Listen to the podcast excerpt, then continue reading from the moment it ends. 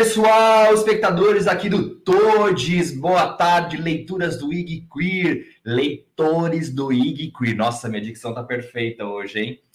Boa tarde, pessoal. Muito obrigado a vocês que estão chegando aqui. Muito obrigado a você que já está aqui esperando a gente para assistir a mais uma entrevista aqui do Todes. Hoje nós teremos um convidado especialíssimo chamado Vitor de Castro e daqui a pouquinho ele vai estar aqui com a gente é, enquanto ele está chegando. A gente vai bater um papo aqui. Deixe suas mensagens onde você estiver assistindo, seja no LinkedIn, seja na, no Portal IG, seja no TikTok, no Twitter, seja onde você estiver. Mande sua mensagem que eu vou receber aqui nos comentários. E aí eu vou, ou aqui também aqui embaixo, dependendo de onde você estiver.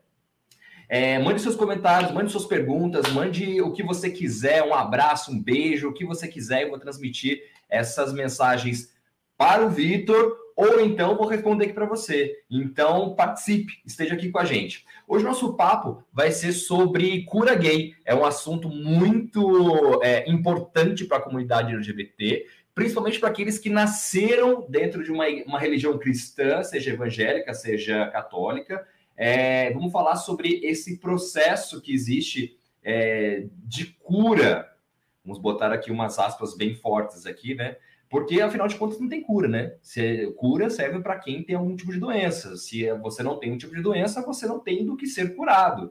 Então, a gente vai falar sobre isso e o quanto isso é prejudicial para as pessoas, o quanto isso é um transtorno psicológico para as pessoas. Vou confessar para vocês que eu já passei por esse processo, não efetivamente no sentido de, é, de estar ali recebendo um, uma, uma terapia, mas já passei por oração, mão na cabeça, oração, aquele tipo de mensagem. Pastor, fulano de tal, trouxe uma mensagem para você, eu te trouxe aqui, é de Deus, mas na verdade era uma coisa que mexia demais com a minha cabeça, mexia demais com tudo isso. Vou contar para vocês aqui também. Deixa eu ver aqui.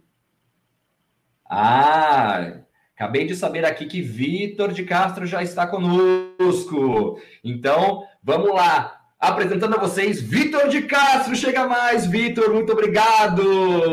Olá, boa tarde. Que lindo. Boa tarde. Vitor, brigadaço pela, pela sua presença. A gente já estava marcando essa, esse nosso bate-papo faz algum tempo já e finalmente uhum. conseguimos.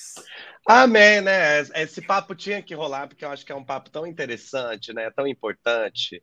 É, acho que cada vez que, que me chamam para bater um papo sobre sobre isso, eu penso, claro, vamos conversar, porque acho que só a gente colocando luz num assunto é que a gente resolve ele, né?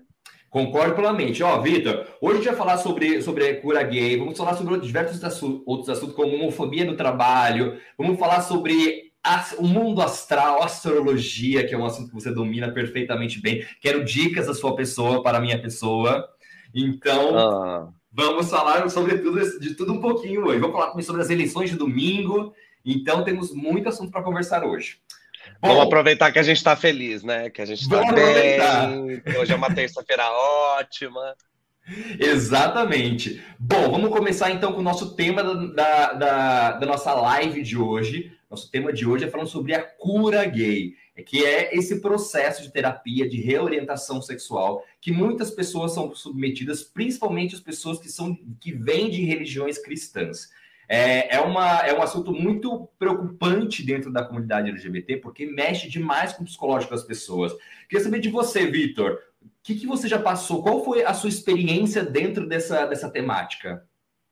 Então, é, é isso, né? Eu faço parte desse, dessa parcela da população LGBT+, que infelizmente cresceu dentro de um lar muito conservador. Meus pais eram muito católicos, então uma família inteira muito católica, muito cristã. dentro de uma cidade do interior de São Paulo, que a gente sabe também que o interior de São Paulo é muito conservador. Então, é, eu cresci sempre né, com, com muito preconceito e com muita, muita homofobia mesmo, né? Tudo bem que nos anos 90 nem existia esse nome, né? Não se dava um nome. É quase como Sim. se é, dar um nome à coisa é fazer com que ela exista. E, na verdade, a homofobia ela não existe porque a própria homossexualidade mal era discutida, entendeu? Então, como é que eu posso dar um nome para um preconceito a algo que, na verdade, nem existe? Porque as Sim. pessoas... É, tinha-se apenas uma maneira de ser e a maneira hétero-cis. Ponto uhum. final, entendeu? Então, para gente que não é hétero cis, o que, que a gente fazia? Nada, né? Você não tinha o que fazer, você não tinha para onde correr. E os meus pais, em algum momento, eles acharam que seria uma ideia maravilhosa me levar para fazer terapia, para ver se eu, dentro da terapia, se é, eu conseguia me ajustar. Então, assim, eu era um menino desajustado, eu sou uma pessoa que precisa de ajuda psicológica, porque como esse menino pode ser tão afeminado? Como esse menino pode não gostar de coisas de meninos? Como esse menino pode é, ter aí trejeitos e falas e uma voz que não se encaixa dentro do que eu espero que um menino seja? Então, rolou essa vontade deles de resolver esse problema. Né? E aí, a maneira de resolver esse problema, no meu caso, foi me levando para fazer uma terapia e eles a pauta da terapia era exatamente essa. Vitor é muito afeminado. Precisa se dar um jeito nisso. Porque eu tinha oito anos. Então, com oito anos, ainda não tinha essa.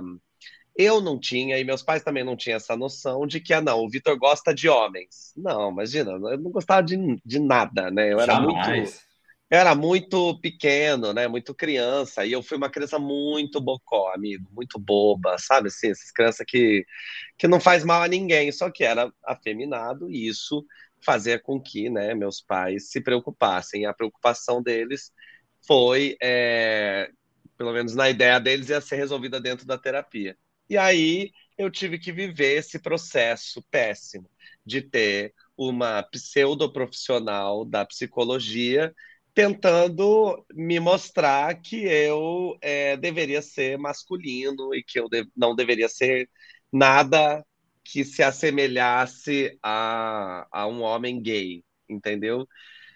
E foi um processo é, doloroso, porque apesar de eu, de eu, dela me encher de coisa, que eu não tinha referência, não tinha idade suficiente para eu saber o quão era problemático, eu captei aquela informação. Então, eu entendi que eu não poderia ser daquele jeito, eu entendi que eu deveria ser mais masculina, eu entendi que eu deveria é, estar mais próximo do que se espera de um homem.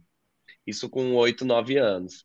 E eu carreguei isso durante a minha adolescência inteira, né? Assim, a, a segunda infância, a adolescência toda, eu carreguei essa informação e toda essa, essa lavagem cerebral que tentaram me fazer, principalmente porque isso era sempre atrelado à igreja. Então, eu estava fazendo um trabalho ali, um pseudo trabalho é, psicológico.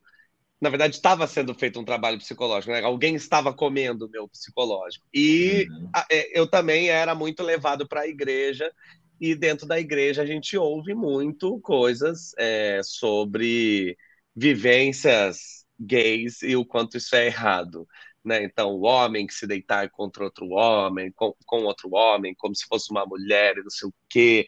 Não, porque Deus abomina, o homem foi feito para a mulher. Então, juntando as duas lavagens cerebrais que eu recebia, eu acreditei nessa história, entendeu? Mesmo sem, sem saber falar sobre ela é, com todas as palavras, mesmo sem saber que eu, eu nem sabia que eu era gay, né? Eu só sabia que eu não podia ser.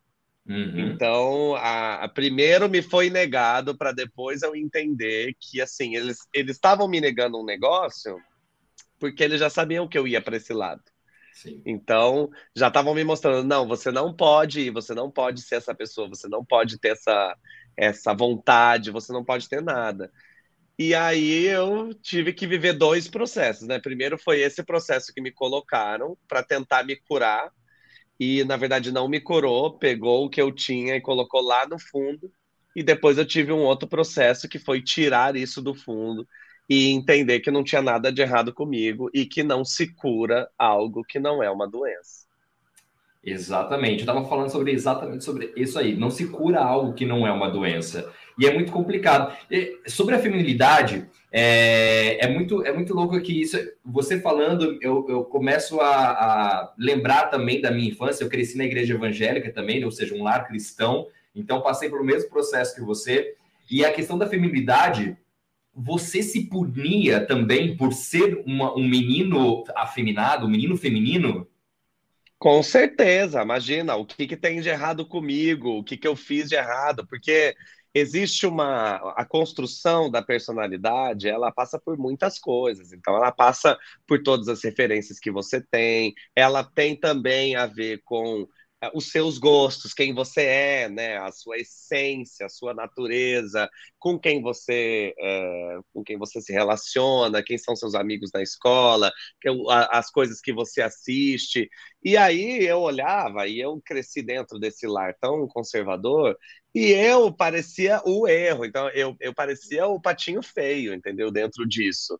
Quer dizer, se todo mundo aqui segue esse padrão, se todo mundo aqui da minha casa, e eu venho de uma família grande, né? Somos cinco filhos. Então, é, é algo que dá sempre para eu olhar em volta e me comparar com as, com as outras pessoas que estão ali dentro de casa. Então, quer dizer, eu é, achava que tinha alguma coisa de errado, porque na escola eu era lembrado disso, né? Os meus amigos, colegas de, de escola me lembravam disso, as pessoas é, que, ah, não, olha esse menino, como esse menino é feminino, como ele é afeminado.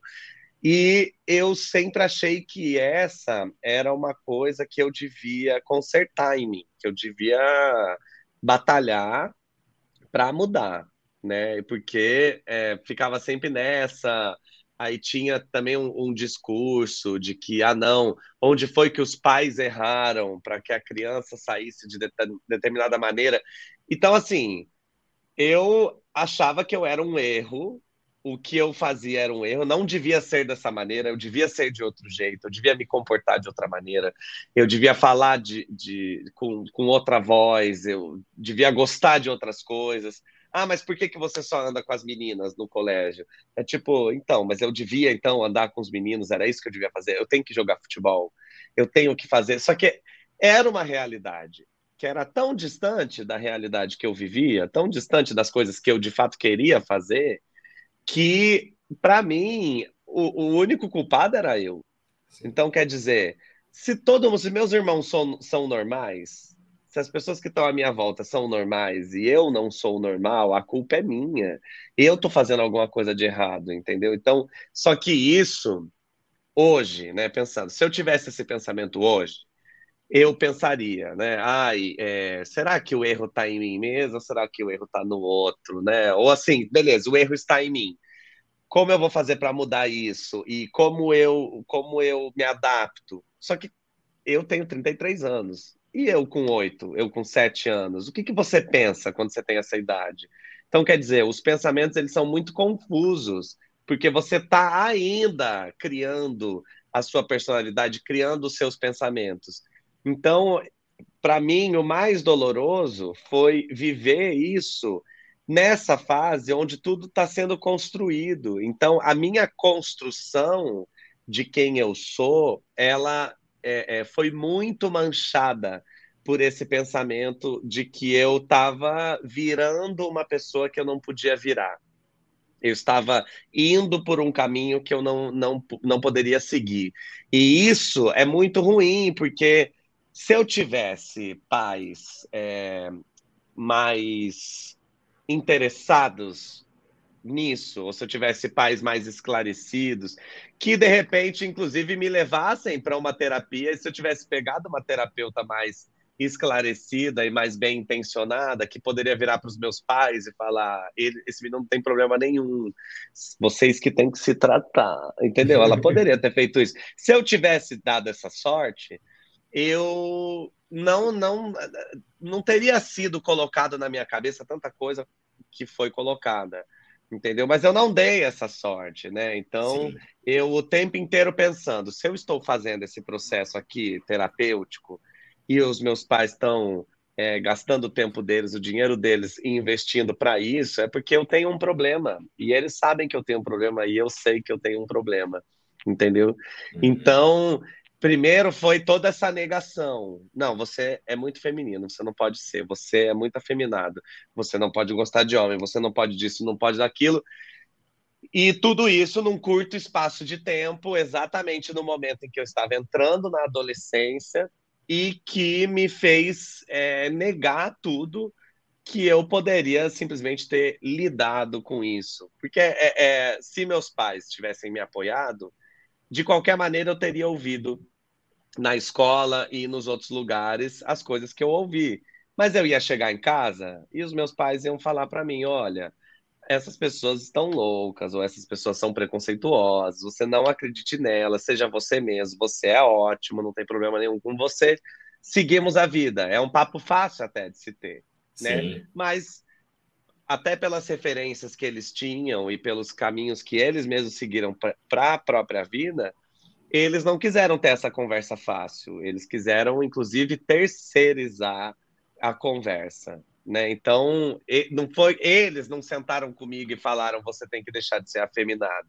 Eles me levaram para um profissional para que esse profissional me falasse isso, o que é muito pior, inclusive, entendeu? Porque aí você está no médico, a ideia do, do médico é o quê? Curar alguém que está doente. Então, assim, por que, que eles me trouxeram para cá? Entendeu? Sim. Então, é, é, o tipo de coisa que eu, anos depois, fui entender o que tinha acontecido. Anos depois, eu fui ter a noção do estrago que estava sendo feito naquele momento. Mas na hora mesmo, eu só tinha um pensamento: eu preciso resolver esse problema também por eles o, eu preciso dar orgulho para os meus pais. E como vai, como, como se dá orgulho para alguém? Você fazendo o que a pessoa quer, né? Então é o, era o que eu imaginava ali. Sim, a gente tem aqui no, no, a gente, aqui no IG Queer, a gente fez uma matéria, inclusive, falando sobre esse processo de, de cura gay, né? E aí eu convido todo mundo que está assistindo a gente para que, que leia essa, essa matéria para entender um pouco melhor sobre esse assunto que é muito complicado isso para as pessoas LGBTs, é, que vêm de, de, uma, de um berço cristão, é, passar por um processo. É muito doloroso psicologicamente e, e causa um trauma por essa vida. Eu queria saber de você, Vitor, inclusive, se você chegou a passar por alguma, algum tipo de oração fervorosa, ou então uma, até um exorcismo ali dentro da igreja, ou fora, ou de alguma pessoa dentro da igreja que quis fazer essa oração para você, para você deixar de ser afeminado. Graças a Deus, não, né? Isso aí era só o que me faltava. É, porque é isso, eu conheço pessoas que já passaram por isso também. É um processo extremamente violento, né? violento. né? Porque ainda vira um teatro. Tem gente Sim. que é chamada no púlpito, né? A pessoa é chamada na, no, no, no altar para poder isso ser feito na frente de todo mundo. Eu não vivi isso, não, porque eu venho de. A minha família é tão conservadora que as coisas não eram ditas. Então, hum. quando as coisas não são ditas, você é, é, é a pior maneira de se lidar é. com, a, com qualquer assunto. É você escondendo que você tem essa questão, escondendo que você acha que isso é um problema. Então, até essa coisa dos meus pais me levarem para terapia, ao invés de conversarem comigo antes, porque eles poderiam ter, sei lá, trocado ideia comigo e falado, e aí, como você é, o que que tá rolando e tal, mas não. Então, como eles não falavam sobre isso, tinha uma coisa muito da vergonha. Eu vou esconder. E quando você envolve, você chama um padre, você ou chama um pastor, você faz isso na frente da igreja, você deixa claro para todo mundo o que está acontecendo. E eu dei uma, a única sorte que eu dei é dos meus pais serem católicos e não evangélicos, porque se eles fossem evangélicos, a noção de comunidade dentro de uma igreja evangélica é muito mais forte do que dentro de uma igreja católica. Dentro da igreja evangélica tem um, um cheiro de seita. Pode ter, é. não que tem, mas pode ter um cheiro de seita quando você tá, quando o pastor começa a se achar acima da palavra que ele prega, ele se acha acima da própria congregação. Então, ele olha para essas para os fiéis e ele acredita que ele tem o poder e a missão de salvar aquelas pessoas ou de fazer com que aquelas pessoas sigam o que ele acha que elas devem seguir. E por isso é muito comum ter essas histórias de gente que é humilhada na frente da, da população da igreja, gente que é, sofre um exorcismo e tudo mais, é mais comum dentro dessas pequenas igrejas, dessas células, dessas coisas que é, onde o poder do pastor é maior, entendeu? Onde mesmo que os pais não queiram falar nada, o pastor já percebeu e ele mesmo vai falar com os pais e aí é uma violência, inclusive, é, institucional, né? É uma coisa que acaba ficando maior, aí você envolve outras pessoas, aí você, como LGBT, começa realmente a se sentir um, um estorvo na vida dos seus pais, na vida da, da sua comunidade, na vida da sua igreja, entendeu? Aí você tem que fazer um compromisso na frente da igreja inteira de que, na verdade, você vai buscar a heterossexualidade. E aí é um negócio, é uma ladeira, entendeu? É um lixo, um esgoto que se abre, que é péssimo, é extremamente violento. E não é só violento com a pessoa que está, que está sofrendo isso, mas é violento também com outras pessoas que estão ali assistindo aquilo e que podem ser LGBTs, crianças LGBTs, porque também se faz isso em público para se servir de exemplo. É uhum. É como um traficante que mata alguém que está devendo para servir de exemplo para outras pessoas. O raciocínio é o mesmo. Eu vou pegar você, que eu já percebi aí que parece que vai ser gay, vou trazer para o altar e vou fazer isso na frente de todo mundo, porque se alguém está pensando em ser gay, você entendeu? Então é um negócio que é muito pior. A Igreja Católica, ela ainda tem a coisa da, da. Ela ainda é mais sutil na hora de se fazer determinadas coisas, entendeu? Acho que, de maneira geral, em todas as pautas, essa é a crítica que evangélicos fazem a católicos, que católicos são sutis, então tudo é muito sutil, a, a oração em línguas é, é, uma coisa sutil, tudo é sutil na Igreja Católica. Hoje, uhum. né? Como se não fosse Sim. a Igreja Católica que criou a Igreja Evangélica. Mas a gente hoje é isso que se tem. Então, eu tive essa sorte dos meus pais quererem esconder isso de todo mundo. Tanto é que quando eu finalmente conversei com os meus pais, depois de adulto, que a gente foi falar sobre isso, tipo, oh, é isso, sou gay, lide com isso. É, os meus pais não falaram para ninguém. Para ninguém, ninguém. Porque eu lembro que anos depois eu perguntava, ah, mas você contou para Fulano? Não, nunca contei para ninguém. Que é uma coisa que a pessoa continua tentando esconder aquilo, entendeu? Sim. Então, meu pai morreu sem falar sobre isso com ninguém. Então, é o tipo de coisa que eu tive que aprender a lidar muito sozinho, porque eu estava abandonado. Né? Quem estava cuidando de mim? Uma psicóloga que acredita que dentro da, do processo dela, dentro do consultório dela, ela vai conseguir fazer com que eu não seja o que eu sou. Entendeu? Então, assim, ela era a única pessoa que poderia estar cuidando de mim, é a pessoa que está chutando a minha bunda. Entendeu? Então, assim, dentro de casa eu nunca tive essa abertura. Porque isso também conta um recado. Eu lembro quando é, os meus pais souberam, de fato, né, que eu era gay, que eu sempre soube, né? Me levou até para terapia, então, né, amor, não se não faz a sonsa. Mas quando eles souberam de fato, eles falaram para mim assim: "Por que você nunca contou pra gente?" Aí eu falei: "Porque não teve abertura". Aí meu pai falou: "Teve sim". Eu falei: "Pai, vocês me levaram para terapia ao invés de conversar comigo. Isso não é abertura. Isso mostra que você não está aberto à conversa. Porque se você tivesse aberto à conversa, você não tinha gastado um centavo para me botar dentro da terapia. Você teria conversado comigo. Exatamente. Isso é de graça. Você senta comigo na, na, na, sala da sua casa e você conversa comigo. Então, essa falta de diálogo e essa falta. Esse, esse, vamos deixar tudo embaixo do tapete, só que ao mesmo tempo me dava uma ansiedade de o assunto está embaixo do tapete, mas a única pessoa que tem o poder de mudar isso sou eu. Então eu tenho que mudar isso. E aí, por muito tempo, é, eu, enfim, né, eu não, eu não tenho como ser hétero. Todo mundo que é LGBT sabe que você não tem como ser outra coisa, não ser o que você é. Isso aí, você pode fingir o quanto você quiser, você pode falar que você é um ex-gay, você pode falar o que você quiser. Falar até papagaio fala. Agora, ser, a gente sabe, entendeu? Você não muda quem você é.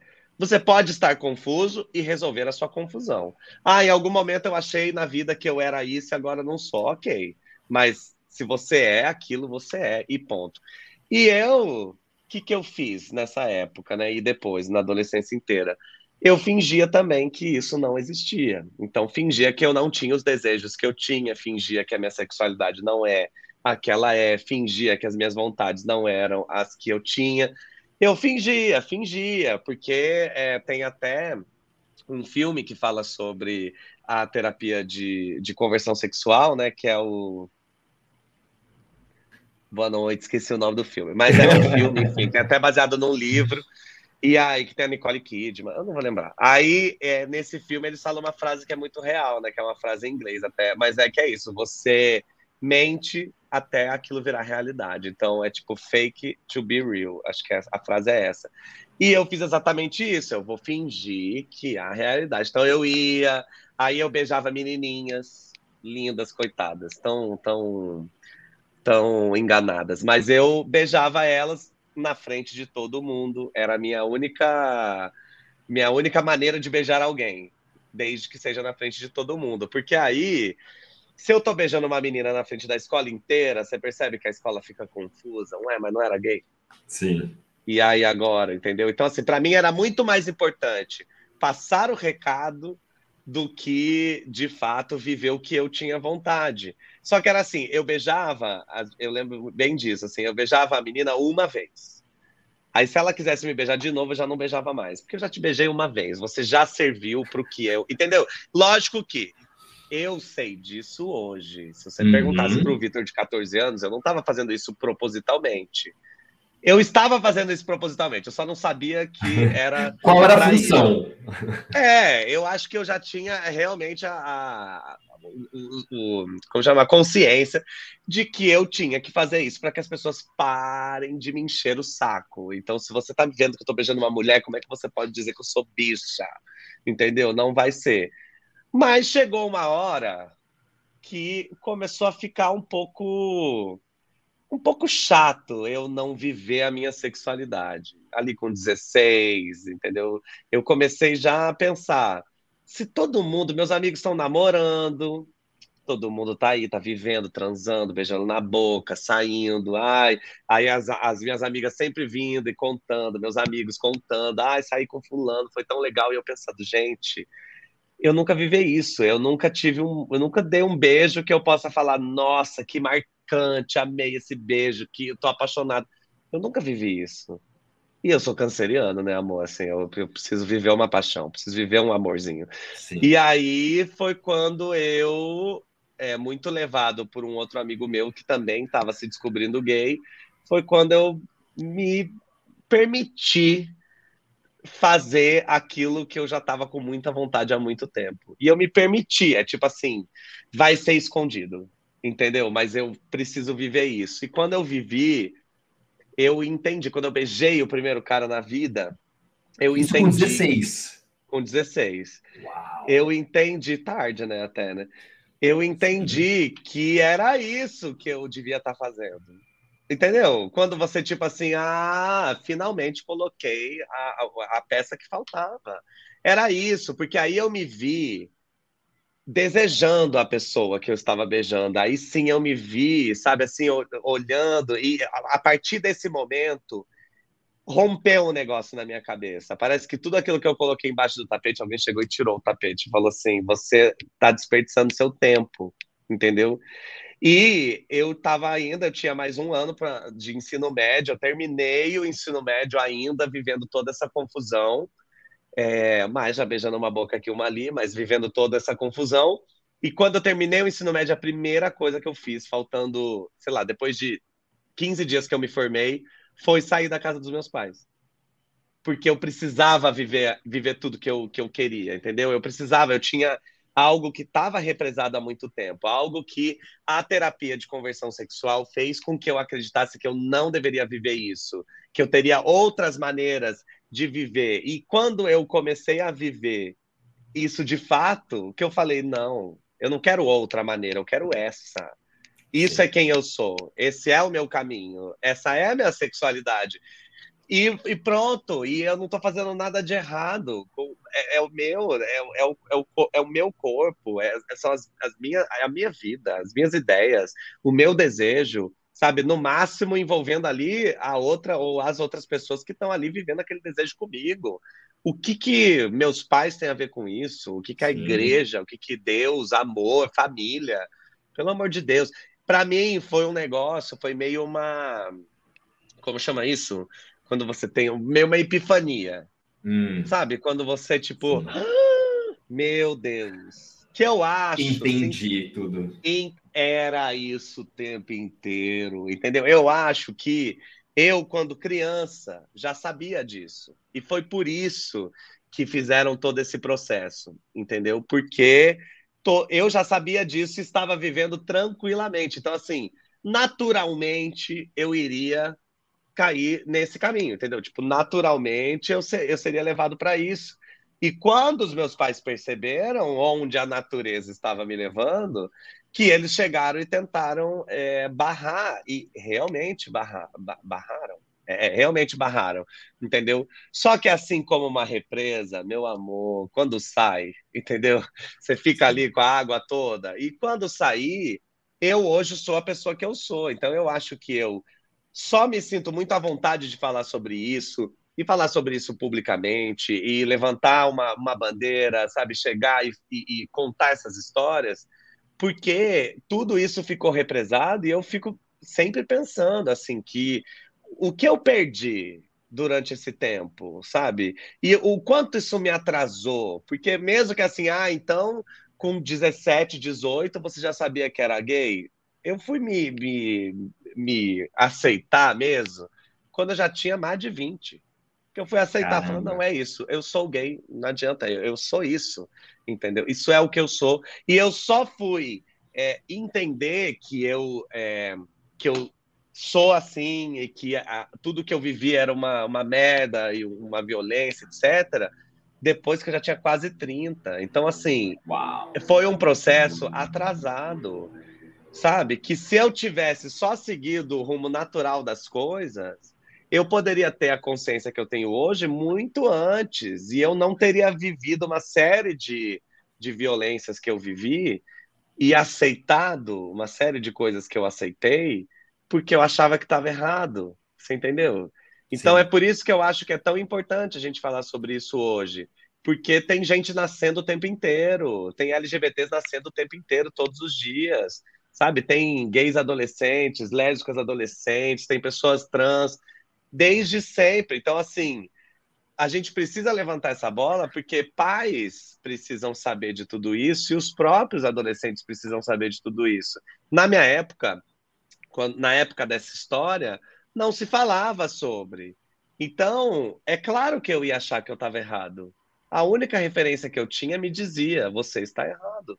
Então, eu acho ótimo que a gente faça esse tipo de trabalho hoje, porque a gente está oferecendo para o mundo é, uma nova perspectiva, a gente está oferecendo para o mundo uma nova narrativa, uma nova maneira de se viver, de se contar essa história. Então, assim, não faria sentido que a gente aceitasse que adolescentes passassem pelo que a gente passou. Não faz sentido. É. é tipo, porque eu sei que eu só passei por isso porque ninguém me falou que eu estava certo.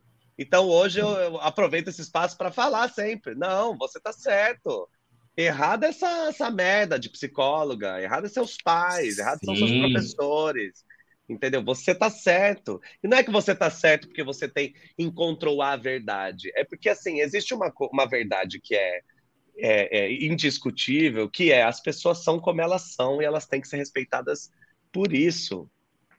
Então, Sim. quando a gente conta essa história, quando eu conto essa história, é uma história de desrespeito, em primeiro lugar. É uma história de violência, de homofobia e tal, mas principalmente é uma história de desrespeito. Eu não fui respeitado quanto pessoa, porque a minha sexualidade, que é quem eu sou, que diz respeito a mim, ela não foi respeitada, muito pelo contrário, tentaram fazer com que eu virasse outra pessoa para seguir os sonhos e as expectativas de outros. Uhum. Então é um negócio que hoje é muito importante a gente falar sobre isso, porque a gente Sim. está falando sobre respeito. E o respeito é algo que a gente já devia entender, né? Que todo mundo quer. Então, se todo mundo quer, como é que a gente ainda não sabe o que é? Exatamente.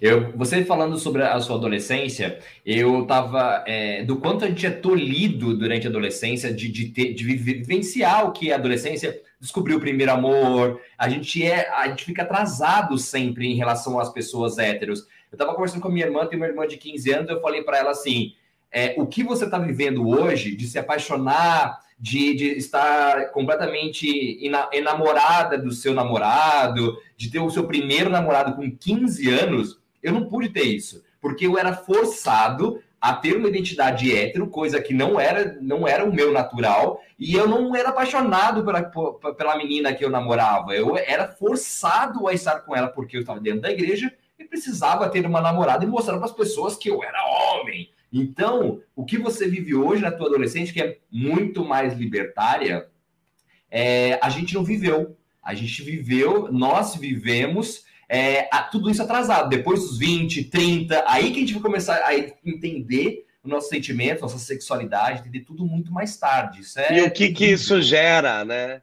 Isso gera Exato. o que em nós? Quer dizer, uma série de inseguranças, uma série. Porque isso quando a gente fala, não é um negócio que é só assim, ah, não, mas isso aí é só a vida afetiva. Não. Isso acaba impactando a nossa vida profissional, isso é. acaba impactando as nossas outras relações, mesmo as relações que não são afetivo-amorosas, isso acaba impactando a nossa autoestima. Então, quer dizer, é, é uma série de impactos que depois, quando você já é mais velho, você vai procurar uma terapia, você tem que ficar cavucando e resolvendo uma homofobia que você viveu, uma LGBTfobia que você viveu há 15 anos atrás. Sim. E que te marcou a ponto de hoje você achar que você é menos. E tem uma coisa ainda que eu, que eu descobri na terapia, depois fui pesquisar e tal, que é muito forte, que é a homofobia internalizada que a gente, de repente, começa a reproduzir todo esse pensamento, reproduzir todo esse, todo esse discurso que acaba afetando a nossa própria comunidade e afetando a nós mesmos. Então, eu acredito por um tempo, eu acreditei, né, por um tempo, que eu não era capaz, eu não ia viver um amor, eu não posso formar uma família. Isso não é para mim eu não tenho como formar uma família, eu não tenho como. E numa sociedade tão conservadora como a nossa, onde um candidato à presidência tem cinquenta e tantos milhões de votos defendendo a família, você entende? Que tipo, Sim. aí eu falo, tá, então esse que deveria ser o meu objetivo de vida nunca vai ser alcançado, porque eu, eu, não, eu não vou ter família. Eu não vou casar, não vou ter filhos, não vou ser feliz, não tenho futuro, eu vou viver à margem. A gente é levado a acreditar nisso, e é. isso é péssimo. Isso é péssimo para todos os âmbitos da nossa vida, não só para a vida afetiva. Então, quando a gente fala dessas coisas que nos são tomadas, nos são negadas durante muito tempo, a gente não é on-off. Eu não aperto um botão e esqueço o que eu já ouvi, esqueço o que eu já vivi, esqueço o que eu já aprendi. Não tem essa. A gente agora tem que batalhar para reconstruir pensamentos que a gente por tantos anos construiu. A gente vai ter que reconstruir a nossa autoestima, reconstruir a nossa segurança, aprender que não, eu vou ser respeitado por quem eu sou, eu vou formar a família se eu quiser, eu vou fazer o que eu quiser, eu posso ter a profissão que eu quiser. Eu não preciso ter a profissão que acham que eu devo ter porque eu sou gay, sou trans, sou lésbica. Eu não preciso ter, eu posso ser o que eu quiser, que é uma coisa que muitas pessoas héteros cis vivem na é. vida. Porque se não te é negado, você cresce. E é o que eu estava falando, né? Se deixam que a natureza tome o seu rumo, que a natureza faça o seu trabalho, que é uma coisa que muitas pessoas héteros cis vivem, que é simplesmente nasceu, aí tem um talento, aí vai trabalhar esse talento, aí vai viver, aí na adolescência se apaixona por alguém, aí começa a viver as primeiras experiências sexuais. Isso aí é o curso natural, isso aí é o que a gente vê em filme, em novela, em tudo. É o que as pessoas héteros cis contam pra gente, que foi a vida delas. A gente não viveu isso. Então, por isso que hoje também, quando a gente fala com a nossa comunidade, quando eu falo com homens gays, é, né, a, a, os próprios LGBTs falam entre si, é muito importante que a gente consiga reconhecer que boa parte do que eu acreditei sobre mim mesmo foi construído com base em terapia de conversão sexual, igreja, religião, homofobia, LGBTfobia. Essa foi a base da construção de quem nós somos. Então, se a construção já estava errada, lá na fundação esse prédio já foi erguido de maneira errada, como a gente reconstrói? Que não dá para eu botar tudo abaixo, eu não tenho como voltar e viver tudo de novo. Uhum. Agora eu preciso fazer o quê? Preciso construir um novo, uma nova personalidade, eu preciso descobrir. Aí, de repente, uma coisa. Eu, quando descobri que gostava de pintar unha, por exemplo, foi um processo. De eu descobrir e falar, nossa, minha, unha, minha mão é tão bonita, por que, que eu não pintar a unha? Fica tão bonito, uma unha pintada, um negócio, chama tanta atenção. Mas foi um processo até eu entender que eu posso fazer isso. Isso não me faz menos ou mais nada. Eu posso. Isso só diz respeito a mim, ao meu gosto. Eu gosto Sim. de fazer isso. Mas quantas coisas eu tive que desconstruir, sabe? Quantos pensamentos eu tive que tirar da minha cabeça até eu comprar um esmalte. Você entende que é uma coisa que é simples, eu não estou falando de casar com um homem, eu estou falando de usar uma maquiagem. Eu estou falando de um negócio que é simples, de de repente ter uma decoração na minha casa que eu quero ter, um quadro que eu quero ter, usar uma camiseta que eu queira usar, ir para um lugar que eu quero, assistir um, um, um filme, ouvir uma música que eu quero, tudo. Porque a gente é levado a achar que, é, eu pelo menos, né, fui levado a achar que eu não podia dar pinta de maneira nenhuma. Nenhuma. E aí a gente vive num lugar, sabe, que é muito, muito violento também e muito opressor. Então, assim, eu não posso. Aí eu dou uma risada um pouco mais escandalosa. E se alguém perceber que eu sou gay? E se alguém achar que. Você entendeu? E tudo isso principalmente acontece durante a adolescência. Então, eu acho que esse é um período onde os pais, tutores, professores, amigos, todo mundo tem que ficar esperto porque esse é o momento em que o LGBT vai estar tá formando, todos nós, né? não só LGBTs, uhum. mas é o momento que a gente forma a nossa personalidade, cria as nossas opiniões, é o momento em que coisas estão sendo é, criando raízes na gente. Então, é por isso que é tão importante que os pais se interessem por isso, por esse assunto, porque os pais podem ser héteros, cis, mas isso não quer dizer que seu filho vai ser. Então, se você sempre renegou esse assunto, se você sempre achou que isso não te interessava, aí o momento que seu filho trouxer isso, você não vai estar preparado. Você não vai saber o que fazer. E muito pelo contrário, você vai achar que o que você tem que fazer é o que os seus pais te ensinaram, que é bota esse menino na terapia, faz uma oração para ele. Não, seu filho nunca vai ser gay, porque você vai você está criando ele muito bem. Cláudia Leite falou isso também, entendeu? Então, assim, é um negócio que pessoas públicas falam sobre isso. Então, a gente precisa começar essa, essa revolução, a gente precisa começar essa mudança, porque isso, da mesma maneira que impactou a gente, continua impactando. Essa história que eu conto, eu infelizmente vivi ela 20 anos atrás, mas tem gente vivendo ela hoje. É verdade. Então, quer dizer, e por que que tem gente vivendo ela hoje? Porque a gente ainda não se debruçou sobre esse assunto da maneira como a gente deveria. Outro grande problema que a gente tem na sociedade com relação à, sexualidade alheia é a, um caso que, inclusive, hoje a gente, a gente noticiou aqui no, no Queer também, que é o ator Kit Connor, de Heartstopper, que ele se declarou bissexual abertamente no Twitter, mas ele disse: fui forçado a ser tirado do armário. E isso Exatamente. é uma coisa preocupantíssima. E você também passou por uma situação dessa, não passou? É, eu fui tirado do armário, né? A minha vida foi essa mesmo, né? Eu não falei com os meus pais no, no tempo em que eu gostaria. Primeiro, eu já gostaria de ter falado muito antes, mas eles mesmos não davam abertura e alguém chegou e contou para eles, né? Que declarou e deu provas, etc. Uma coisa que não se deve fazer com ninguém.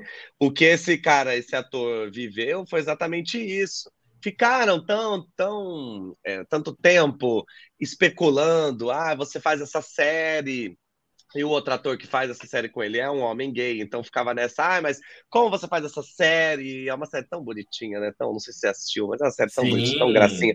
E aí, ah, como você faz? E, e, ó, desde que a série foi lançada, e ficava enchendo o saco dele, enchendo o saco dele, até que ele veio ontem e falou. Então é um negócio que Quantas vezes isso acontece? Quantas pessoas também, no caso dele, ele saiu do armário por conta disso, mas quantas pessoas se colocam ainda mais dentro do armário exatamente por sofrerem esse tipo de pressão? A quem interessa? Por que que eu. Tá, agora a gente sabe que o ator de Heartstopper é gay. Que diferença isso fez na sua vida? Que diferença isso fez na minha? Na minha? Que, diferença? que diferença isso fez na vida da internet? Agora você gosta mais ou gosta menos dele por saber disso? Entende? A sexualidade é um assunto particular. Então, assim, a gente é, fala sobre isso, eu falo sobre isso principalmente, porque eu acho que isso é importante, é importante que a gente fale. Mas, assim, se eu não me sentisse à vontade para falar sobre isso, eu não posso ser obrigado a falar. Eu não posso ser obrigado, porque o mundo é LGBTfóbico, então por que, que eu quero que você saia do armário? Para que você sofra junto comigo? Entendeu? Então é lógico, tem gente que não sai do armário. Eu acho que sair ou não do armário, né, essa expressão linda, que um dia a gente não vai nem mais usá-la, mas o, o, dia que é, sair do armário ou não é um negócio que impacta muito a vida de quem sai do armário ou não. Então, você pode decidir não sair porque o seu emprego depende disso, porque a sua família vai te dar problema, porque você não é bem resolvido com você mesmo, infinitos motivos. O que, que eu tenho a ver com isso? Então, assim, se a pessoa quer ajuda, se ela chega para você num âmbito particular e ela fala, amigo, então, estou pensando em tal coisa, não sei, estou me sentindo de tal maneira, a gente tem maneiras de você ajudar a guiar a pessoa, né? Para que ela se entenda, para que ela perceba se é uma confusão, se já é uma certeza que, na verdade, ela está bloqueando. Existem maneiras profissionais, éticas e, e tranquilas, humanas, de se fazer isso. Agora, obrigar uma pessoa a sair do armário ou exigir de alguma maneira, ah, esse cantor nunca vai falar, que não sei o quê, todo mundo já sabe, problema de todo mundo. Problema de todo mundo. Luan Santana que já ouviu isso milhões de vezes, né? E se milhões. é se não é, é o problema dele. É, é, exatamente. Você acha mesmo que você vai ter chance com o Luan Santana se ele for mais gay ou menos gay? Entendeu? Que é um negócio que não faz o menor sentido. Então, para mim, é tipo, quantas vezes tentaram tirar o Marco Pigossi do armário? Quantas vezes? Porque todo mundo já sabia que ele era gay. Ah, mas ele nunca vai falar sobre isso. Ele falou no momento em que ele achou que devia falar. E ponto. Ah, mas ele não falava para perder trabalho. Ah, você vai julgar esse cara? Você vai falar? Você, ah, você fala o que você quiser. Dentro de um sistema completamente LGBTfóbico, você acha que é simples assim? Eu acho isso impressionante, né? Que existe um movimento para que as pessoas saiam do armário, sendo que a gente sabe muito bem que essa pessoa pode apanhar, pode até morrer. Exato. Aí eu falo, é, alô, em que mundo você vive que você acha que vai ser tranquilo a pessoa sair do armário? Você acha que para mim é tranquilo? Todas as vezes que alguém quer me ofender na internet, a pessoa usa a minha sexualidade. É ponto. Até hoje, não importa, não importa o que aconteça, não importa qual seja o tema. Para a pessoa me ofender, ela vai usar a minha sexualidade. E esse é um negócio que eu desejo para alguém que a pessoa viva isso. Então quer dizer, ah, não, tem aquele influenciador que com certeza é gay, mas ainda não falou sobre isso, aí cria-se um negócio, aí começa a fazer uma thread no Twitter para provar que esse homem é gay. Para quê? A troco de quê? A troco de quê? Por uma fofoca. Quer dizer, você vai fazer. É uma fofoca para você, mas para a pessoa é a sexualidade dela. Não existe nada mais íntimo que isso. Então você só abre uma intimidade se e quando você quiser. Não tem essa. Ninguém tem a obrigação de nada. Primeiro que sair do armário é um negócio que ninguém tem a obrigação. Você não precisa ser declaradamente nada. Você já viu hétero saindo do armário? Você já viu hétero contando para as pessoas, ah, é que eu sou hétero? Hum, geralmente é esquerdomacho, né? Que vem contar é. para, sei lá, falar qualquer merda. Mas assim, de resto, não se fala. Então por que, que eu preciso falar? Por que, que eu preciso chegar na minha família e contar? Porque você espera que eu sou hétero? Você, mas aí a expectativa é sua. Se você pode chegar e me perguntar, você é gay? Eu falo sim. E pronto. Aí tem que ser um momento. Eu tenho que parar com a minha família. E para quem não vive isso, tem que saber que é um momento constrangedor. Porque é, eu estou falando de uma intimidade enorme e numa formalidade que esse papo tem. Ai, porque daí senta. Vem cá, pai, tenho que te contar alguma coisa. Parece que eu vou contar que eu matei nosso vizinho. Exato, exato. Entendeu? Até essa, essa coisa de assumir. Mas como assim assumir? Tem algo que estava que, que escondido? Ou tem algo que eu precisa, precisa assumir como se fosse um crime? Eu assumo que eu fiz tal coisa, eu assumo que eu sou. Entende? Então, eu, eu, é lógico, né? Hoje, acaba sendo importante quando uma pessoa sai do armário publicamente, acaba sendo importante para uma família quando as pessoas é, conversam sobre isso, mas no fundo a gente tem que discutir que isso não é necessário. Sim, e é, e é, o que a gente estava falando no início. Por mais que essa pessoa eh, traga, por exemplo, você, Vitor de Castro, hoje é uma representatividade para o universo LGBT, você não é obrigado a ser essa representatividade. Você é porque você sentiu que você que isso é bom. Para você é bom, para outra pessoa também é bom. Mas você não é obrigado a estar tá aqui também. Não, ninguém é obrigado. Isso aí, artigo 5, parágrafo 2 da Constituição Brasileira. Ninguém é obrigado a nada, a não ser é, as coisas que envolvem as leis. Então, assim, não existe uma lei dizendo que LGBTs têm que, que se, se assumir, tem que sair do armário, tem que falar sobre isso. Agora, por eu ser gay, eu tenho que representar. Tem certos influenciadores que são LGBTs e não falam, assim, são até assumidamente LGBTs, mas não falam sobre a própria comunidade, que eu até agradeço o fato da pessoa não falar, porque que tipo de coisa ela falaria, que tipo de pensamento ela falaria. Então também não é porque eu sou gay que quer dizer que eu seja uma pessoa preparada para falar sobre a homossexualidade, todas as questões LGBTQAPN+, entendeu? Isso não quer. Eu só consigo falar hoje sobre isso porque eu fui atrás. O fato de eu ser gay só fez com que eu fa falasse, ah, então eu acho que eu deveria me importar e deveria correr atrás desse assunto. Mas isso sou eu. Eu não posso exigir que a, a todo mundo, ah, então você é LGBT agora, você tem que ler a cartilha do Jean Willis, entendeu? E saber exatamente o que falar, o que não falar. Uhum. Não, porque as pessoas eh, já é muito difícil lidar com a própria sexualidade, com seu gênero, com todas as suas questões, já é difícil. Imagina, além disso, eu ainda ter que me preparar para dar aulinha sobre o assunto.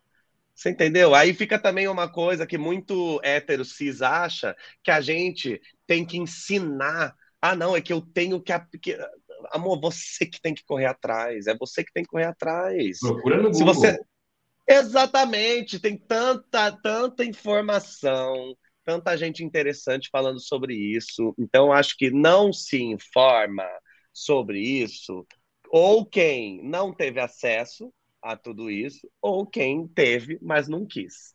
Entendeu? Então, para a maioria das pessoas, principalmente quem tem acesso à internet, se você tem dúvidas sobre meio coisas LGBTs, você tem maneiras de procurar. Procura aqui no, no IG Queer, tem muita informação, gente. Aliás, falando em informação, a gente soltou hoje de manhã também uma matéria falando Lula da o título é Lula da esperança de um país justo para LGBTs, dizem especialistas. Na matéria, a gente, a gente conversa aqui, a gente fala sobre que entre dois candidatos à presidência, até anteontem, né, nós tínhamos um com, que tinham claramente algo a falar sobre a, a comunidade LGBT, que era o Lula, e o Jair Bolsonaro, que não tinha nada, nenhum tipo de plano de governo para falar pra, em prol da comunidade LGBT. Então, é, pelo seja, contrário, né? Exatamente. Se ele pudesse, exatamente, exa exatamente o contrário. É, então, para nós LGBTs, é, a escolha do Lula foi a mais certeira, foi a mais assertiva, porque tem alguém que vai olhar para a gente, alguém que segura a bandeira da gente e fala: Estou aqui com vocês. E, e você foi uma pessoa muito engajada durante todo esse período das eleições, é, que ajudou a mostrar para a comunidade ali, inclusive um dos seus vídeos, o primeiro está ali, é, como é que fala? Que está fixado, fixado. No, fixado a tua timeline, é justamente falando cinco motivos para não votar em Bolsonaro. E, e, e você sentiu é, que, que a, ainda dentro da comunidade LGBT nós temos pessoas bolsonaristas? Amigo, Agostinho tá aí, né? Exato. E milhões e milhões de seguidores, sempre vai existir, entendeu? Assim, infelizmente, é, o fato da pessoa ser LGBT não faz com que ela seja interessante para a própria comunidade. Entendeu? Sim. Existe. O Capitão do Mato existia e existe até hoje. Entendeu? Gente que vai trabalhar, inclusive, contra as pessoas que é, sofrem as mesmas questões que ele. Então é um negócio que até hoje tem gays com Bolsonaro, amigo. Gay de direita sabe o cu que tem. Então, assim, é, gente burra tem em todo lugar. Sempre vai ter gente desinformada, sempre vai ter gente é, desinteressada, sempre vai ter gente mal intencionada, sempre vai ter. Hoje, principalmente na internet, existe, principalmente por causa da internet, existe uma vontade muito grande de, tá, de, de, de viralizar. Eu, eu tenho uma vontade uhum. de fazer sucesso, de ter like, de ter seguidores. Ah, eu quero ter fãs, eu quero ter o meu grupo, eu quero encontrar a minha, a minha galera, entendeu? Onde eu vou, vou ser aclamado. E existe é, gente da direita esperando que se tenha a mulher que vai meter o pau nas feministas, tem o gay que vai meter o pau na comunidade, tem a trans, aí tem. Isso exi existe uma vontade dentro da direita de aplaudir pessoas que não sigam o pensamento que eles leem como da esquerda né? Que é tipo assim, é, LGBTs têm que ser livres. Que é um negócio que para mim não é nem direita nem esquerda. Isso aí para mim é humano, né? Isso aí para mim é óbvio. Mas, né, a gente sabe que a direita não pensa assim. Então, existe uma galera esperando que se tenham os influenciadores que vão lá e falam eu voto no Bolsonaro, porque não sei o quê. Aí o marido da Virgínia vai lá e vai cantar com o pai dele, eles vão fazer um negócio, porque eles estão querendo o quê? Público! Estão querendo, eles sabem que vai ter o público aplaudindo. Eu, quando falo, é, dou cinco motivos para não votar no Bolsonaro, eu sei que vai ter parte do público que vai me aplaudir. Eu não faço para receber esses aplausos, mas eu sei que eu vou receber esses aplausos. Então, é um negócio que, independente da, do, do, do, do seu lado, você vai ser aclamado por alguém. Vai ter alguém esperando isso, entendeu?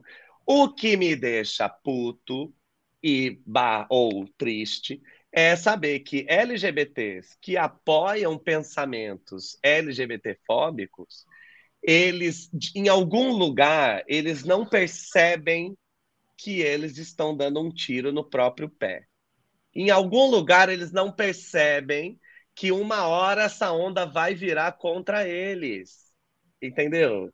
Para quem já assistiu Handmaid's Tale, sabe o que acontece entendeu? Então, assim, em algum momento, o próprio povo, eles não estão te apoiando porque eles adoram você. Eles estão te apoiando porque eles, você está apoiando o candidato deles. E, Sim. principalmente, eles vão poder te usar como exemplo para falar que nem todo gay é contra o Bolsonaro. E o Agostinho? Nem toda mulher é contra o Bolsonaro. E a Virgínia? Vai existir isso. Você vai ser usado como exemplo e como cabo eleitoral de uma pessoa que, se pudesse, estaria arrancando a sua cabeça. Então é um negócio que, por isso que eu falo, ou é burrice, ou é uma pessoa que é mal intencionada mesmo, entendeu? Como é o caso de alguns mesmo, que eu olho, existe uma intenção que a pessoa ela quer causar, ela é tão escrota, ela é tão perversa, que ela quer mostrar Ai, olha, gays estão querendo privilégio, disse a bicha privilegiada.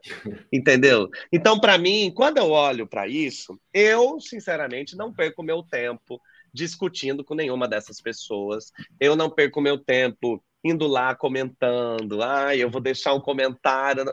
Eu não vou perder meu tempo. O que, que eu vou fazer? Eu vou trabalhar ao contrário do que ela está fazendo.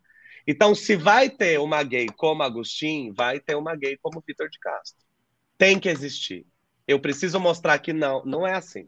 Não é assim. Porque é isso. Hoje, com a internet, com as redes sociais, a gente pode propor outra narrativa. Eu posso mostrar. Não é bem assim. Entendeu? Existe um outro caminho, existe um outro pensamento que você pode ter.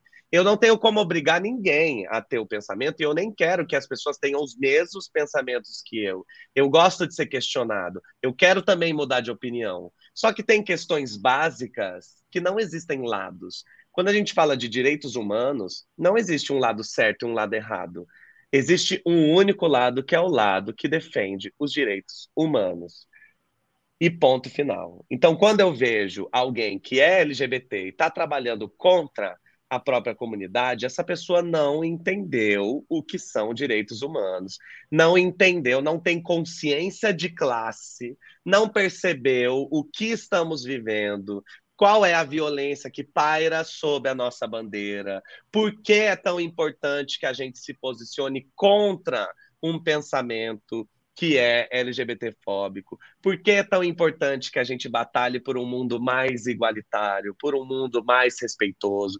Essa pessoa ela não captou essa mensagem. Ela captou que mensagem? Ela acreditou no que, no, no que querem falar para ela, mas aí eu penso, se a pessoa está falando, ai, é, é, qual é o pensamento né, de extrema direita? Não, porque gays vão destruir a família. Como você é um gay e acredita nesse papo?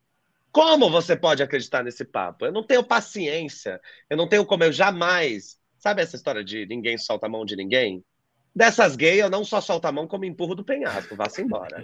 Vá-se embora! O que, que, é isso, entendeu? Porque é uma, é, para mim é pior, é pior, porque uma pessoa que não tem a nossa vivência, ela falar sobre a gente e, e falar coisas estúpidas, eu até consigo entender. A pessoa não tem informação. Agora, uma pessoa que é LGBT no Brasil, sabe as coisas que acontecem, já passou por muita coisa, porque eu duvido que algum LGBT não tenha sofrido uma LGBTfobia no Brasil. Então a pessoa ela sabe como é. Ela pode dar um Google e descobrir que o Brasil é um dos países mais LGBTfóbicos do mundo. É um Google que você dá, você descobre essa informação. E mesmo assim, a pessoa escolhe estar do outro lado. Amor, deixa eu te contar. Semana passada eu fiquei, eu fiquei perplexo quando eu vi que a Michelle Summer, uma travesti de grande nome no cenário de São Paulo, uma, uma travesti que tem uma que faz shows na Blue Space, que fazia shows na Blue Space, que sabe qual é a realidade da muito melhor do que nós dois, sabe? A realidade de uma, de uma mulher travesti dentro do Brasil, num país como Bolsonaro, e ela estava levantando a bandeira do Bolsonaro com unhas e dentes, fazendo lives em prol de Bolsonaro. E eu pensando assim, meu Deus, será que ela não tem essa realidade dessa que, a, que as pessoas dela, as pessoas travestis estão morrendo nas esquinas desse país? Às é tão, vezes, é tão desesperador. Amigo. No caso dela, né, a gente sabe que esse final de semana rolaram outras coisas aí que só demonstram que ela não está bem é uma pessoa que não está bem, bem da cabeça, né? Ela tem aí alguma questão psiquiátrica que precisa descer essa ladeira, mas eu não sou psiquiatra e não, não estou interessado também. Mas quando isso acontece, né, isso diz muito sobre a pessoa. O pensa não é o candidato, o pensamento que você é, defende diz muito sobre você. E é por isso que quando a gente está num momento como uma eleição e aí, ah, eu não quero falar com meu tio porque ele é um escroto, anti-vacina, é a pessoa que defende que tem inter intervenção militar. Ai, mas você vai parar de falar com alguém que tem o, o, mesmo sangue que você porque essa pessoa não concorda com você? Não, não, não. Discordar é um negócio que é simples. Eu posso falar, acho, é, adoro coentro. Aí você vai falar, eu odeio coentro.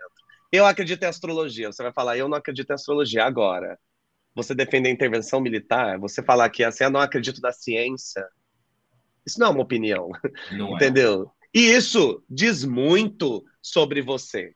Diz muito. Isso mostra, no caso desses LGBTs que defenderam o Bolsonaro, isso mostra o quanto eles não estão interessados na nossa comunidade, na nossa vivência. Não estão interessados em melhorar a nossa vida. Estão negando que temos um grande problema para resolver, que é a LGBTfobia no Brasil e no mundo. Estão negando que a extrema-direita, ela alcançando espaços, onde ela alcança, ela diminui os nossos direitos.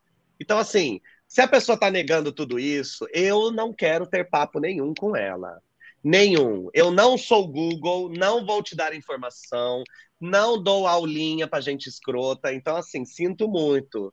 Eu já fiz um monte de vídeo na internet. Se você quiser papo comigo, você vai conversar comigo através de um vídeo que tem lá no YouTube. Agora, eu parar, entendeu? Então, assim, para mim, eu acho que a gente pode, a gente tem até que usar esses exemplos como exemplos do que você não deve fazer, exemplos de, do caminho que você não deve seguir. Ah, mas o Agostinho, foda-se o Agostinho. Compara ele com todas as outras pessoas, compara ele com os outros LGBTs que estão batalhando e falando coisas interessantes, que estão libertando outros LGBTs. Você se sente mais liberto ouvindo é, Agostinho falar ou ouvindo uma Bielo Pereira? Ou ouvindo uma, uma trans preta, uma Giovanna Eleodoro, ou me ouvindo, quem te liberta mais? Quem é que está olhando realmente para o que você está vivendo, levando em consideração todas as, as violências, todas as histórias, as nossas questões que são nossas, que só a nossa comunidade tem? Então, assim, para mim, é, essas, esses LGBTs pró-Bolsonaro ou pró o raio que o parta, que sai Bolsonaro e vem outra pessoa, infelizmente, sempre, a gente sempre vai estar batalhando contra Sim. esse pensamento, que é, vai além de qualquer pessoa, né? O pensamento. Essas pessoas que defendem esse pensamento e são LGBTs, elas só vão ser aplaudidas por pessoas hétero cis, entendeu? Que uhum. acreditam que o nosso lugar é dentro do armário. Que eu amo um gay, desde que ele entenda que ele é menor que um homem hétero. Eu amo uma travesti. Não, travesti ninguém ama desse povo, mas eu amo uma trans, desde que ela finja que não, que ela não é trans e que eu não saiba que ela é trans. Se eu achar que ela é uma mulher cis, eu posso gostar dela. Se eu achar que ela é uma mulher trans, aí eu vou, aí eu vou tratar ela no masculino, porque ela é um homem que se perdeu na vida. Então, ou seja, eu vou lutar junto com essas pessoas. Eu quero like dessas pessoas. Eu perdi 50 mil seguidores durante a eleição. Você acha que eu ligo? Entendeu? Eu ligo. Eu perdi trabalho, eu perdi job. Você acha que eu ligo? Vou falar. É a Susan Sarandon, né, que deu uma entrevista esse dia, esses dias falando isso, que fala, ah, você não tem medo de perder contratos publicitários por se posicionar? Ela falou, olha, perder contratos publicitários, se eu ligasse para isso, seria tipo eu sair de um prédio em chamas e ficar muito incomodada que a minha calcinha tá aparecendo. que é um negócio que é absolutamente desinteressante. Ah, você perdeu 50 mil seguidores. A, a limpa da eleição, a gente chama, entendeu? Que a pessoa que é muito escrota, a pessoa que vai, ela vai embora. E aí, beleza, ela vai embora. Aí um dia, se ela tiver aí uma epifania mudar, ela pode voltar. Se não, vai seguir o Agostinho. Não quer? Não é uma democracia? Você não pode fazer o que você quiser, então. Vai lá, vai seguir ele, vai achar. Se você acha que ele é o que está te oferecendo mais informações, é a pessoa que está te dando uma moral, é a pessoa que vai fazer você melhorar de vida e que você vai ser uma pessoa melhor seguindo ele, vá com Deus. Exatamente. Vitor, esse nosso papo de, de como é que fala? Sobre o universo LGBT, sobre política, é uma coisa vai, vai se costurando e a gente vai querendo falar isso durante horas. Mas eu tenho que finalizar aqui contigo. Eu tenho que falar um pouco também do seu podcast. Falar do seu podcast, falar sobre o deboche Astral. Astral. E eu quero saber quando é que você começou com essa, com essa, com esse gosto pelo mundo da astrologia? Olha, meu gosto pela astrologia já vem muito de muito antes, né? De eu começar a fazer é, coisa para a internet, né? Foi quando eu fazia teatro, comecei a me interessar e aí comecei a fazer o mapa dos meus amigos e descobrir. E comecei porque eu sou uma pessoa muito curiosa e eu sou uma pessoa muito interessada em relações. E eu uhum. descobri que a astrologia poderia me ajudar nas relações, poderia me ajudar é, a me entender, a entender o outro, a abrir uma conversa, a puxar um papo. Então eu fui me interessando, buscando o máximo de informações que eu, que eu podia, correndo atrás, estudando e fazendo.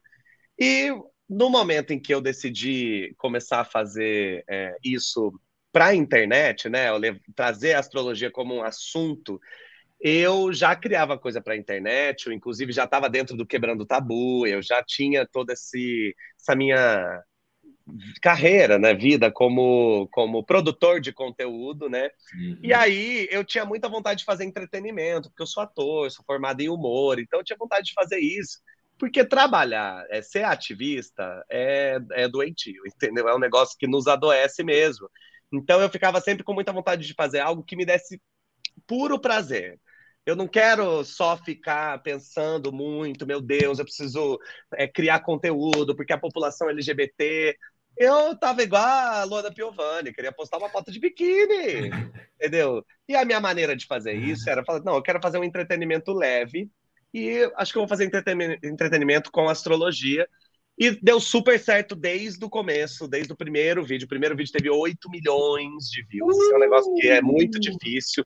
E quando eu fiz e deu certo, eu falei, vou, é, vou investir nisso, né? E aí, um tempo depois, eu fundei o Deboche Astral, que é esse canal lindo, que hoje está em todas as redes sociais, mas é um canal do YouTube lindo.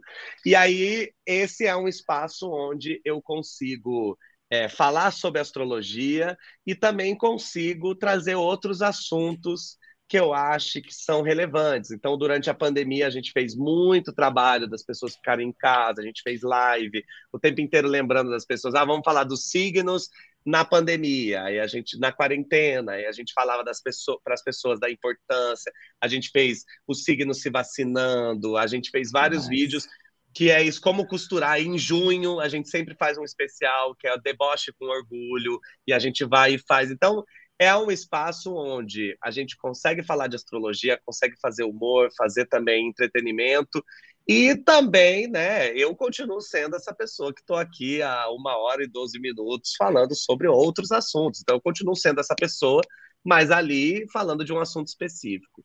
E aí, esse ano, a gente teve a vontade de fazer um podcast onde a gente pudesse falar sobre astrologia, mas também saltar para outros assuntos a partir da astrologia. Então a gente criou o podcast É Culpa do Signo, que tá ótimo, tem, já tem vários episódios, convidados maravilhosos. E a ideia é sempre, é sempre trazer um convidado e conversar com ele sobre temas que partam do signo dele. Então a gente chama uma aquariana. Seu signo é qual, amigo? Sagitário. A gente, Sagitário é a Bielo, né? Que a gente chamou, que não tinha como trazer gente melhor. Aí a gente vai trazer a Bielo para conversar e a gente vai falar sobre responsabilidades, a gente vai falar sobre é, um pensamento de viagens, né? coisas que são bem sagitarianas. Vamos chamar um aquariano falar de política, vamos chamar um virginiano falar sobre um pensamento organizado, coisas que eu comecei a me sentir mais à vontade de falar sobre outros assuntos e não necessariamente falar sobre a astrologia. Estou uhum. falando de algo que parta dela. Então, esse podcast que está em todas as plataformas de áudio, está também no YouTube, a versão em vídeo, vários cortes já viralizaram, eu acho isso muito legal, exatamente porque a gente está levantando a bola de assuntos que hoje eu julgo serem muito relevantes para a gente, que a gente precisa. Eu acho que o, o, o Brasil, de forma geral, precisa muito urgentemente discutir assuntos. A gente precisa é, é, colocar luz em coisas que são tabu até hoje, coisas que são que, que passa uma eleição e aí a gente ainda tem muitas ideias que são rasas ou erradas ou antigas. Então é um espaço para a gente conseguir fazer tudo isso sem nunca esquecer que a gente faz humor, né? Que a gente faz aí um entretenimento. Que em 2022 foi bem difícil fazer esse entretenimento durante a eleição, mas estamos aí. Muito bom. Vitor, eu adorei bater um papo com você, adorei, foi muito gostoso. É, eu acho que, aliás, é, foi muito mais rico do que eu esperava. Eu estava querendo fazer uma entrevista com você já faz um tempo, como eu falei no início desse, desse nosso bate-papo. Só que daí eu fiquei pensando assim: será que ele é uma pessoa que fala bastante? Porque estamos só nós dois aqui, será que vamos fazer em uma hora?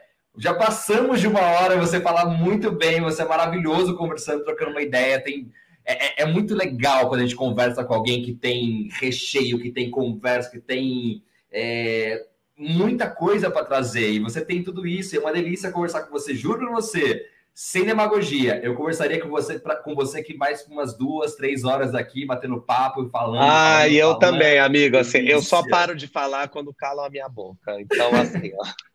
Se você não, não fala, ó, precisamos encerrar, que a gente vai, vai embora. Porque é isso, né? Eu acabei de falar, o que o Brasil precisa?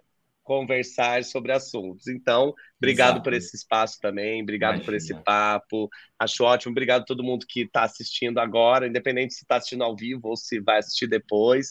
Acho que a gente começou aqui um papo que é muito interessante. Então, se de repente é, quem está assistindo também se interessou, o IG Queer tem um monte IG é ótimo, né? IG, né? IG. É que eu falo IG, que eu sou, eu leio só. Mas o IG tem um monte de, de matérias muito interessantes. Eu mesmo já fiz matérias lá dentro, então acho que são é um espaço muito interessante. Tem vários criadores de conteúdo falando sobre todos esses assuntos aqui. Então acho interessante que a gente também continue esse papo, já que a gente tem que encerrar. Exatamente. E depois, a, um aviso para todo mundo que está assistindo aqui: depois a gente vai transformar esse nosso papo aqui, fazer desse papo uma matéria também no IG Queer, uma entrevista com o Vitor. Então, depois fiquem ligados então no nosso site do IG Queer, que é queer.ig.com.br. Então, fiquem ligados que a gente vai fazer essa matéria com desse papo aqui tão produtivo aqui com o Vitor. Vitor, eu só tenho que te agradecer por disponibilizar o seu tempo nessa tarde para falar com a gente logo após as eleições. A gente está muito feliz. Exato, então... para a gente já comemorar junto, assim. Exatamente. Pessoal, muito obrigado a cada um de vocês está, independente de qual plataforma, seja LinkedIn, Twitter, Twitchcam, to, todos os lugares que vocês estão. Muito obrigado, muito obrigado mesmo. Daqui a 15 dias a gente volta mais uma vez com o Todes e com mais uma entrevista, com mais um bate-papo, mais um assunto relevante para a comunidade LGBT. Vitor, mais uma vez, muito obrigado. Obrigado a todos vocês que estiveram aqui. Até daqui a 15 dias. Beijo, gente. Tchau, tchau. Beijo.